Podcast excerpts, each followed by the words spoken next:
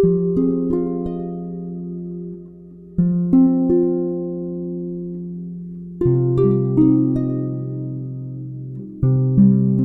nuits de France Culture.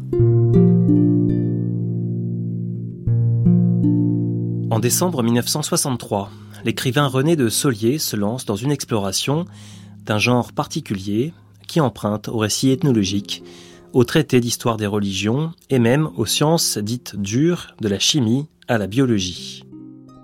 L'objet de cette exploration est l'esprit humain, ou plus précisément l'esprit humain se trouvant dans des états modifiés de conscience suite à l'absorption de substances psychotropes. L'émission que voici est le dixième et dernier volet de cette série intitulée Plantes divinatoires et champignons hallucinogènes. Un épisode conclusif en compagnie de l'écrivain Charles Duitz et la voix de l'écrivain anglais Aldous Huxley. Huxley qui avait publié quelques années plus tôt, en 1954, un ouvrage fameux, Les portes de la perception, dans lequel il faisait le récit de son expérience de la mescaline, la substance active du cactus mexicain peyotl. Voici donc le dixième et dernier épisode de la série Plantes divinatoires, champignons hallucinogènes, dans l'émission La liberté coupable. Première diffusion sur France Culture le 28 décembre 1963.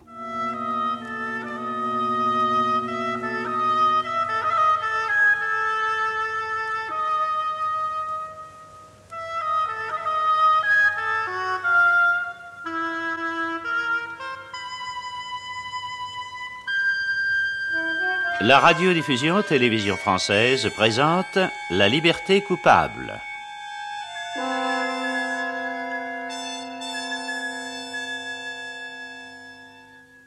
La liberté coupable, troisième série.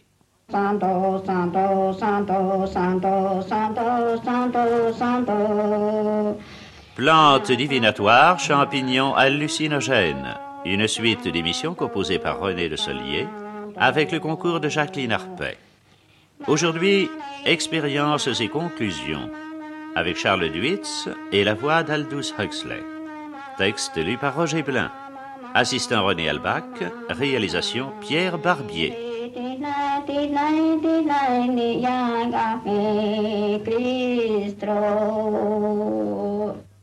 Dans le cadre de l'émission Plantes divinatoires champignons hallucinogènes, Charles Duitz, écrivain et ayant publié plusieurs livres, dont un roman, Le mauvais mari, dont plusieurs études, dont une sur le peyote, mais plutôt en forme de poème, et des nouvelles, Charles Duitz, qui a fait une partie de ses études en Amérique et qui a pu pratiquer ensuite, grâce à l'obligeance d'un ami américain, a bien voulu venir pour euh, nous donner ses impressions. Il est évident que nous assistons là dans ce cas, à une sorte d'expérience qui porte sur de nombreuses années, puisque euh, en replaçant les choses dans le temps, celle-ci pourrait remonter à il y a presque 20 ans. Euh, Charles Duitz, pouvez-vous nous dire comment vous avez été amené à prendre telle ou telle plante? J'ai commencé ces expériences en 1956 dans des circonstances assez particulières, puisque j'étais alors sur le bord du désespoir. Toutes les activités auxquelles j'avais consacré ma vie semblaient faire naufrage. Je ne savais plus à quel sein me vouer. Et c'est alors que l'un de mes amis, un sculpteur américain venant en France, m'a proposé de faire une expérience du peyote. Pour moi, c'était une forme de suicide. J'étais arrivé véritablement au bout de mes diverses aventures intellectuelles et j'ai pris cette plante, qui, je dois le dire en passant, est extrêmement désagréable à prendre, un peu comme on se tue. À mon insu, j'étais dans les meilleures conditions possibles, parce que, désirant abolir en quelque sorte mon passé, j'étais vide, j'étais ouvert à tout, j'étais disponible. Cela se passait à Antibes, il a fallu passer une heure dans une attente extrêmement anxieuse, désagréable, en me maudissant, en maudissant l'expérience, en maudissant la vie. Je suis sorti du petit jardin dans lequel je me promenais avec une branche pourrissante à la main. j'ai contourné une voiture qui sentait excessivement mauvais. J'ai observé que mes sensations étaient toutes infiniment plus vives. Justement, je sentais fortement l'odeur de cette voiture, je sentais le sol sous mes pieds, je sentais mes vêtements, je sentais ma peau. Les couleurs étaient très fortes, très aiguës, très désagréables. Donc je suis sorti du jardin, je me suis dirigé vers le chemin de l'Ermitage, qui était un petit chemin dans le voisinage de la villa. J'ai regardé, je pense, un insecte qui passait, et soudain, levant la tête, j'ai vu une haie de laurier rose, et je me suis rendu compte que j'étais au paradis. Telle a été mon initiation au peyote. Pensez-vous que ces expériences ont un sens par rapport euh, soit au développement de la personnalité, soit à la connaissance de l'être Très nettement, oui. Seulement, je pense que ce fait que la plante que l'on prend produit un effet définitif sur le psychisme, ce fait implique que l'absorption de ces produits est dangereuse.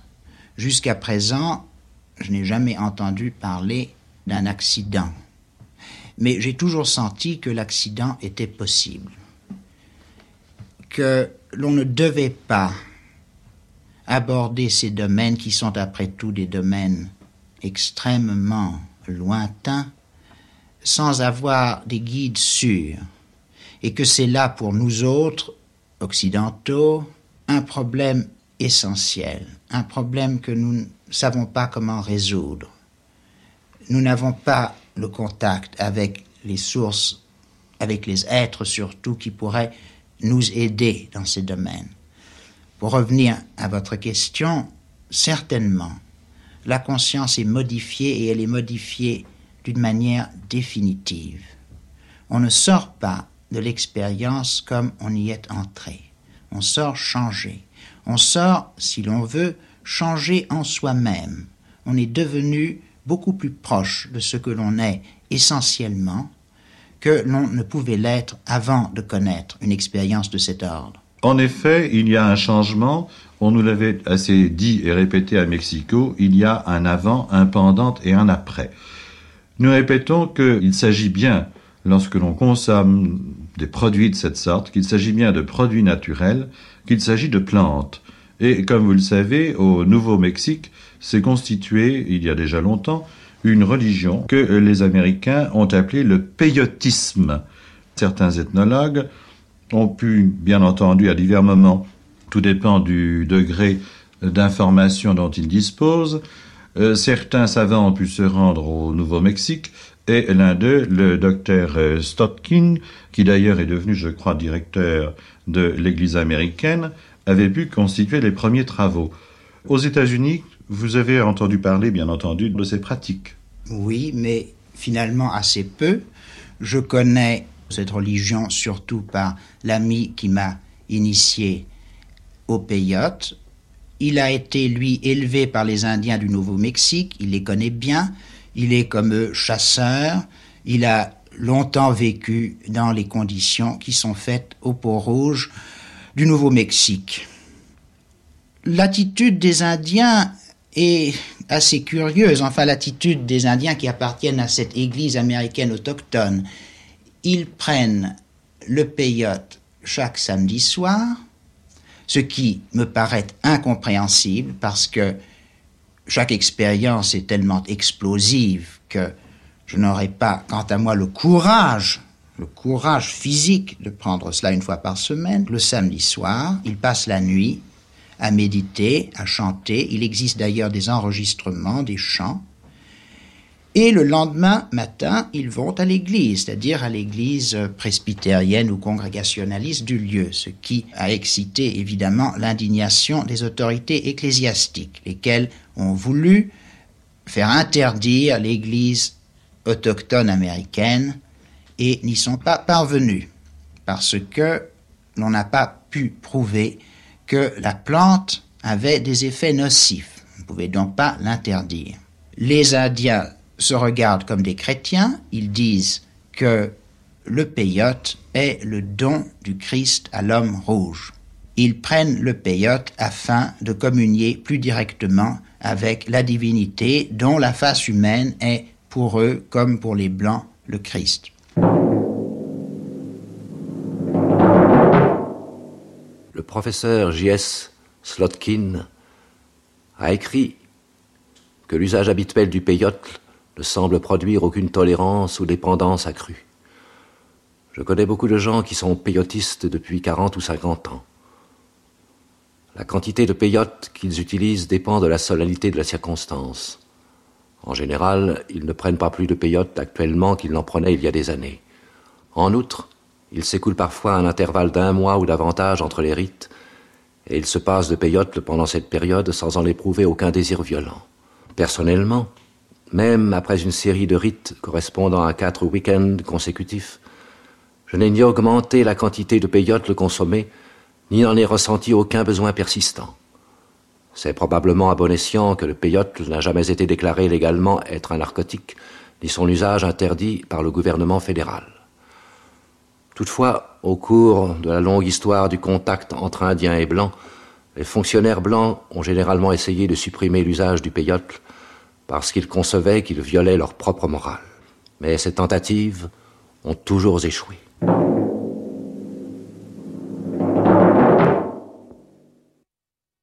Quelles sont les étapes de la découverte dans l'après-guerre? Vers 1953, le savant américain Gordon Wasson, accompagné de sa femme Valentina Palovna Wasson, ethnologue, médecin, commence le tour du monde des champignons et découpe le monde en séries diverses, mycophobes, mycophiles, zones blanches, c'est-à-dire parties non explorées.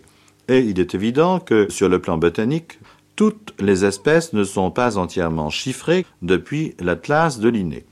Dès que l'on est au tropique, on se rend compte du nombre d'espèces inconnues, de la multivalence et de la richesse, de la force, de la profusion des espèces, et ce que nous savons en Europe ou en France, en botanique, est évidemment peu de choses par rapport à ce bouleversant phénomène, une anthologie des espèces végétales.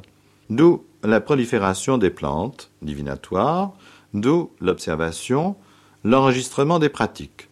Et pour en rester à notre problème, on s'est rendu compte que le champignon était un intermédiaire entre Dieu et les hommes, que le champignon, comme d'ailleurs le peyote, rend l'homme ou la femme puissant. Il y a donc eu une utilisation des champignons aux premiers âges du monde, d'où une sorte de thèse développée, selon nous, de façon exagérée, sur le rôle des champignons dans les manifestations des peuplades. En fait, la théorie originelle qui prévaut dans l'histoire des religions est extrêmement claire. Il s'agit d'essayer de comprendre pourquoi les Indiens prenaient du peyote ou des champignons. Or, il s'agirait là, dans l'un et l'autre cas, cactés ou champignons, d'une sorte d'explication de tout le Mexique et particulièrement de cette extraordinaire figure qu'on appelle le serpent à plumes, dont Laurence a merveilleusement parlé, sans pour autant l'entendre ou la déchiffrer. Les champignons permettaient des agapes, et Gordon Wasson a été le premier à réemployer le mot agape. La nuit étant liée à la lune, les champignons étant cueillis sous certaines conditions de lunaison, il est évident que la divinité cosmique qui gouvernait l'essentiel de la cérémonie était la lune, le soleil étant adoré en fin de jour. Or, un fait est très curieux, dans l'air ou dans l'enceinte d'une grande pyramide, c'est que l'observatoire est non seulement situé à un cœur, un centre décentré, mais du haut de l'observatoire, la figure qui paraît est ronde. Il y a chez les Indiens une sorte de vénération de la roue et de la sphère qui éclaire beaucoup de choses. Et cette vénération est tellement absolue que les Indiens de maintenant, en tout cas dans le pays mazatèque, se refusent à employer la roue. Lors des agapes fongiques, fongiques voulant désigner, si vous voulez, le fait que l'on absorbe ces champignons, ces champignons déterminent non pas un mysticisme, non pas une initiation ou une participation au monde, mais en fait une recomposition de la création, donc une cosmogonie. Or, fait curieux, du moins pour l'occidental, si l'on évoque l'histoire d'une cosmogonie, dans l'ordre des Trismégistes, ce qui importe dans l'étape d'initiation, c'est la parution de la vie animale, période noire, début euh, des premières images, période sombre. Or, le vieux texte d'Hermès est tout à fait révélateur. Il écrit Le Verbe quitte la nature humide, terre et eau, et va rejoindre son père, son frère, le nous des murges. Ensemble, ils mettent en branle les sept cercles de feu. Or, ce qui est caractéristique dans le réseau des images éprouvées, c'est une sorte de progression qui va du noir à l'étincellement. Et dans cette progression interviennent une série de rotations extrêmement dangereuses dans l'ordre du balancement. Imaginez que vous troubliez l'eau d'un lac par une série de jets de pierres lancés de plus en plus vite. Vous allez obtenir des séries d'ondes qui portent aussi le nom d'encycli, euh, peu à peu perturbées les unes par les autres. Ce sont ces ondes et ces cercles décentrés qui constituent les cercles de feu qui vont permettre d'atteindre à un moment donné le flamboiement. Parmi les expériences contemporaines dont il a déjà été question, des poètes, Antonin Artaud, Henri Michaud, des peintres ont pratiqué à plusieurs reprises. Voici maintenant un extrait d'Aldous Huxley à propos de la mescaline, extrait des Portes de la Perception, paru en 1954. Par une brillante matinée de mai, j'avalai quatre décigrammes de mescaline dissoute dans un demi-verre d'eau et m'assis dans l'attente des résultats. J'étais convaincu d'avance que la drogue me donnerait accès, au moins pour quelques heures, dans le genre de monde intérieur décrit par Blake et le poète irlandais George William Russell, mais ce à quoi je m'étais attendu ne se produisit pas. Je m'étais attendu à rester étendu, les yeux fermés, en contemplant des visions de géométrie multicolore, d'architectures animées, riches de gemmes et d'une beauté fabuleuse, de pays sages animés de personnages héroïques, de drames symboliques, tremblant perpétuellement au bord même de l'ultime révélation. Mais je n'avais pas compté, la chose était évidente, avec les particularités de mon ensemble génétique mental, l'effet de mon tempérament, de mon éducation et de mes habitudes. L'autre monde auquel la mescaline me donnait accès n'était point le monde des visions. Il existait là-bas, dans ce que je voyais, les yeux ouverts. Le grand changement était dans le domaine des faits objectifs. Ce qui était arrivé à mon univers subjectif était relativement sans importance. J'avais pris ma pilule à onze heures. Une heure et demie plus tard, j'étais assis dans mon cabinet de travail, contemplant attentivement un petit vase en verre. Le vase ne renfermait que trois fleurs. Au déjeuner ce matin-là, j'avais été frappé de la dissonance vive des couleurs. Mais la question n'était pas là. Je ne regardais plus à présent une disposition insolite de fleurs. Je voyais ce qu'Adam avait vu le matin de sa création, le miracle, d'instant en instant, de l'existence dans sa nudité. Est-ce agréable? demanda quelqu'un. Ni agréable ni désagréable, répondis-je. Cela est, sans plus.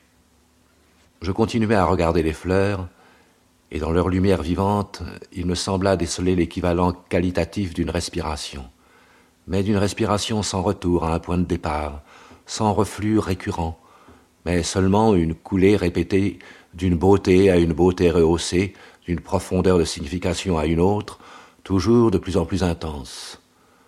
Des mots tels que grâce et que transfiguration me vinrent à l'esprit, et c'était cela, bien entendu, entre autres, qu'il représentait. Mes yeux passèrent de la rose à l'œillet, et de cette incandescence plumeuse aux banderoles lisses d'améthyste sentimental qui était l'iris. La vision de béatitude, la félicité de l'avoir conscience, pour la première fois, je les comprenais, non pas au niveau verbal, non pas par les indications rudimentaires ou à distance, mais d'une façon précise et complète. Les livres, dont étaient tapissés les murs de mon cabinet, comme les fleurs, luisaient, quand je les regardais, de couleurs plus vives, d'une signification plus profonde. des livres rouges semblables à des rubis, des livres émeraudes, des livres reliés en jade blanche, des livres d'agate, d'aigle marine, de topaze jaune, des livres de lapis lazuli dont la couleur était si intense, si intrinsèquement pleine de sens, qu'il me semblait être sur le point de quitter les rayons pour s'imposer avec plus d'insistance encore à mon attention. Je ne me préoccupais nullement de leur position dans l'espace. Ce que je remarquais, ce qui s'imposait à mon esprit, c'est qu'ils luisaient tous d'une lumière vivante, et que chez certains la splendeur était plus manifeste que chez d'autres. À cette occasion, la position et les trois dimensions étaient à côté de la question, non point, bien entendu, que la catégorie de l'espace eût été abolie. Quand je me levai et me déplaçai par la pièce, je pus le faire d'une façon absolument normale, sans méjuger l'endroit où se trouvaient les objets. L'espace était toujours là, mais il avait perdu sa prédominance. L'esprit se préoccupait primordialement non pas de mesure et de situation, mais d'être et de signification. Et l'indifférence en ce qui concerne l'espace était accompagnée d'une indifférence vraiment complète en ce qui concerne le temps. Quatre ou cinq heures après l'événement, on me fit faire un petit tour par la ville, tour qui comprit une visite, vers l'heure du coucher du soleil, à ce qui se prétend modestement être le plus grand drugstore du monde. Parmi les jouets, les cartes de vœux et les journaux amusants, il y avait, chose assez étonnante, une rangée de livres d'art. Contemplant les jupes de Judith, je savais que Botticelli, et non seulement Botticelli, mais bien d'autres encore, avaient regardé des draperies avec les mêmes yeux transfigurés et transfigurants que les miens, tels qu'ils avaient été ce matin-là. Ils avaient vu l'istikkeit, ce qui veut dire le fait d'être, le tout et l'infini du draplier, et avaient fait de leur mieux pour le rendre en peinture ou en pierre, nécessairement bien entendu sans succès, car la splendeur et la merveille de l'existence appartiennent à un autre ordre, que l'art même le plus élevé est impuissant à exprimer. Mais je voyais nettement, dans la jupe de Judith, ce que si j'avais été un peintre de génie, j'aurais pu faire de mon vieux pantalon de flanelle grise. Pas grand-chose, le ciel m'en est témoin, en comparaison de la réalité. Mais de quoi ravir génération sur génération de contempleurs, de quoi leur faire comprendre un peu, tout au moins, de la véritable signification de ce que, dans notre imbécilité touchante, nous appelons les simples choses, et négligeons en faveur de la télévision. C'est ainsi qu'il faudrait voir, disais-je sans cesse, tandis que j'abaissais les yeux sur mon pantalon, où jetais un regard sur les livres brillants comme des joyaux. C'est ainsi qu'il faudrait voir ce que sont réellement les choses.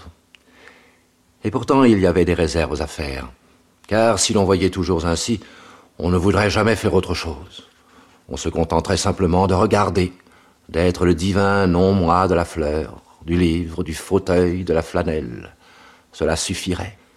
Mais dans ce cas, qu'adviendrait-il d'autrui? Qu'adviendrait-il des rapports humains? À ce stade de l'expérience, on me tendit une grande reproduction en couleur d'un portrait bien connu de Cézanne par lui-même. La tête et les épaules d'un homme coiffé d'un large chapeau de paille, aux joues rouges, aux lèvres rouges, aux abondants favoris noirs, à l'œil sombre et peu amical. C'est un tableau magnifique. Mais ce n'est pas en tant que tableau que je le voyais à présent, car la tête assuma soudain une troisième dimension et se mit à vivre comme un petit bonhomme elfin regardant par une fenêtre dans la page que j'avais devant les yeux. Je me mis à rire. Et quand on me demanda pourquoi, quelle prétention, répétai-je constamment. Pour qui diable se prend-il? Cette interrogation ne s'adressait pas à Cézanne en particulier, mais à l'espèce humaine en général. Pour qui donc se prennent-ils tous? Entre-temps, quittant à la demande de l'enquêteur le portrait de Cézanne, pour revenir à ce qui se passait dans ma tête, je fermai les yeux. Cette fois, le paysage intérieur fut curieusement dénué d'intérêt. Le champ de ma vision était rempli de structures brillamment colorées, constamment changeantes, qui semblaient être faites de matière plastique ou de tôle émaillée. Ça ne vaut pas cher, commentai-je, c'est banal comme des objets dans un uniprix. Et toute cette pacotille existait dans un monde fermé, à l'étroit. Ces assemblages baroques de fer blanc et de matière plastique aux couleurs vives Où dont les avais-je déjà vus Mais dans toutes les galeries de tableaux qui exposent le dernier cri en matière d'art non représentationnel. Plus tard, l'enquêteur proposa un tour au jardin. Et bien que mon corps semblasse être presque complètement dissocié de mon esprit, ou pour être plus précis, bien que ma conscience du monde extérieur transfiguré ne fût plus accompagnée d'une conscience de mon organisme physique, je me trouvais capable de me lever, d'ouvrir la porte-fenêtre et de sortir, avec seulement un minimum d'hésitation. Il était bizarre, bien entendu, de sentir que je n'étais pas la même chose que ses bras et ses jambes, là-bas, que ce tronc, ce cou et même cette tête complètement objectifs. C'était bizarre, mais on s'y habituait bientôt. Retombant en parabole verte du haut de la haie, les frondaisons de lierre brillaient d'une espèce de rayonnement vitreux, semblable à du jade. L'instant d'après, une touffe de tritome en pleine floraison avait fait explosion dans mon champ de vision. Si passionnément vivante qu'elle semblait sur le point même de provoquer les paroles, les fleurs se tendaient là-haut vers l'azur. Comme le fauteuil sous les lattes, elles protestaient exagérément. J'abaissai mon regard sur les feuilles et découvris une complexité caverneuse de lumière et d'ombres vertes les plus délicates animé d'une pulsation de mystère indéchiffrable. Nous sortîmes dans la rue. Une grosse automobile bleu pâle stationnait au bord du trottoir. À sa vue, je fus soudain saisi d'une gaieté énorme. Quelle suffisance Quelle absurde satisfaction de soi rayonnait de ces surfaces bombées revêtues de l'émail le plus luisant. L'homme avait créé cet objet à sa propre image, ou plutôt à l'image de son personnage de roman préféré. Je me suis mis à rire, au point que les larmes me ruisselèrent sur les joues. Nous rentrâmes dans la maison, un repas avait été préparé, quelqu'un qui n'était pas encore identique à moi se mit à manger avec un appétit d'affamé. D'une distance considérable et sans grand intérêt, j'en fus le spectateur. Le repas terminé, nous montâmes dans la voiture et fîmes une promenade. Les effets de la mescaline étaient déjà sur leur déclin. Mais les fleurs des jardins tremblaient encore au bord du surnaturel. Les poivriers et les caroubiers bordant les rues secondaires appartenaient encore manifestement à quelques bois sacrés. Une heure plus tard, j'étais revenu à cet état rassurant mais profondément peu satisfaisant qui s'appelle être en possession de tous ces esprits.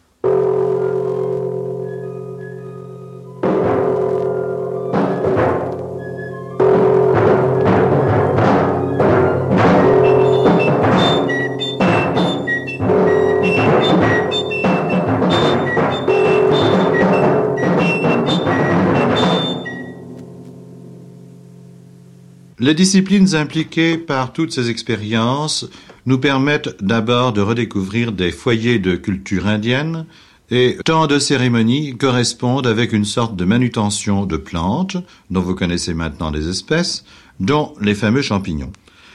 Il s'agit alors, quand les fêtes ont lieu, de véritables agapes. Et c'est ainsi que l'historien est amené à redécouvrir l'histoire de l'ancien Mexique, que l'archéologue, il n'y a pas que les archéologues mexicains qui soient passionnés par leur pays, ait tenté de redécouvrir les structures des temples et des, des pyramides, que les ethnologues enquêtent sur le terrain en compagnie de savants spécialisés dans l'étude des coutumes, et qu'une nouvelle science paraît, le professeur M en est l'un des fondateurs, il s'agit de l'ethnobotanique. Chimie et biologie vont aller de pair, et bien entendu, l'on touche alors tous les problèmes humains et corporels, donc la physiologie, et l'une des dernières sciences également, dite pharmacodynamie, ayant pour promoteur euh, des savants, groupés à Bâle, dont le docteur Ciarletti, le docteur Albert Hoffman, qui ont pu isoler certains principes, cette nouvelle science, pharmacodynamie, est amenée à jouer une action extrêmement importante et en médecine et en psychiatrie. Il nous faut aussi, dans ces différentes conclusions, rappeler les dates maîtresses des découvertes. D'abord celle faite par le docteur Ciarletti vers 1944 d'un principe actif en chimie, principe voisin de celui qui fut isolé ensuite depuis une plante. 1953, Gordon Wasson et sa femme vont au Mexique et en 1956, c'est l'expédition avec Roger M., Gordon Wasson et Guy Stresserpéan l'un des spécialistes de l'histoire du Mexique en Occident. Il s'agit, comme vous le devinez, d'un phénomène extrêmement important. D'abord, la redécouverte d'une plante, d'une série d'espèces, utilisées par les Indiens. Il n'est pas nécessaire d'en faire des tribus primitives ou de parler de coutumes primitives ou d'évoquer la mentalité archaïque. Cette plante est en usage depuis fort longtemps, depuis les premiers âges des civilisations en Asie, en Nouvelle-Guinée, en Chine, au Pérou, au Mexique, on l'a redécouvert. Redécouverte également d'un personnage clé, le chaman ou l'initiateur, et les étapes retrouvées d'un pays à l'autre pourraient incliner euh, certains à penser à toute une série de migrations depuis la Sibérie, en passant par Bornéo, la Nouvelle-Guinée, le Pérou, le Mexique. Ainsi se trouve posé non pas une énigme, mais se trouve posé un problème celui de la coexistence d'espèces différentes mais produisant des effets presque semblables. Enfin, nous sommes à l'aube d'une nouvelle science dans le domaine de l'histoire des religions qui devra affronter euh, ce qu'enseignent les agapes fongiques.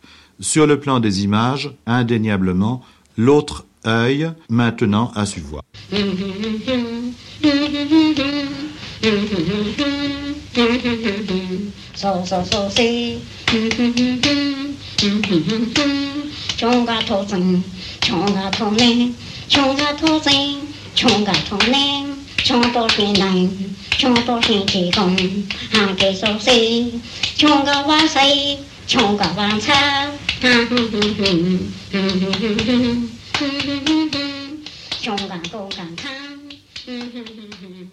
Vous allez entendre l'interview d'Aldous Huxley faite à Marseille il y a quelques années par notre collaborateur Sadoul. Maintenant, on fait des expériences qui m'ont beaucoup intéressé avec euh, la drogue mescaline qui introduit... Qui donne des visions. Oui, et on peut dire que c'est l'ouverture d'une porte sur une région de l'esprit qui ordinairement est complètement close à nous. Oui, je crois qu'on se sert d'ailleurs de la mescaline dans certaines expériences d'électroencéphalographie pour avoir Oui, des, oui. Rêves, des rêves en couleur. Oui, maintenant ça jette une assez grande lumière sur les problèmes de la schizophrénie. Parce que l'expérience, la, la psychose, si on veut le dire, de la mescaline ressemble en beaucoup de points à la schizophrénie. Parce que même les schizophrènes ont des moments célestes, et en général les malheureux, des heures infernales. Est-ce que vous étudiez ces questions en scientifique et en laboratoire ou est-ce que vous suivez simplement les travaux d'hommes de science? Non, j'ai expérimenté avec des psychiatres qui ont fait des travaux sur cette chose, d'abord sur la schizophrénie et aussi euh, pour pousser une exploration psychologique plus profonde dans l'esprit qu'il est normalement possible avec cette drogue. Santo, santo, santo, santo, santo, santo, santo. C'était La liberté coupable, troisième série. Plantes divinatoires, champignons hallucinogènes, une suite d'émissions composées par René Le Solier avec le concours de Jacqueline Arpet. Aujourd'hui, expériences et conclusions avec Charles Duitz et la voix d'Aldous Huxley. Texte lu par Roger Blin. Assistant René Albach, réalisation Pierre Barbier. Cette émission a été diffusée pour la première fois sur France Culture le 28 décembre 1963.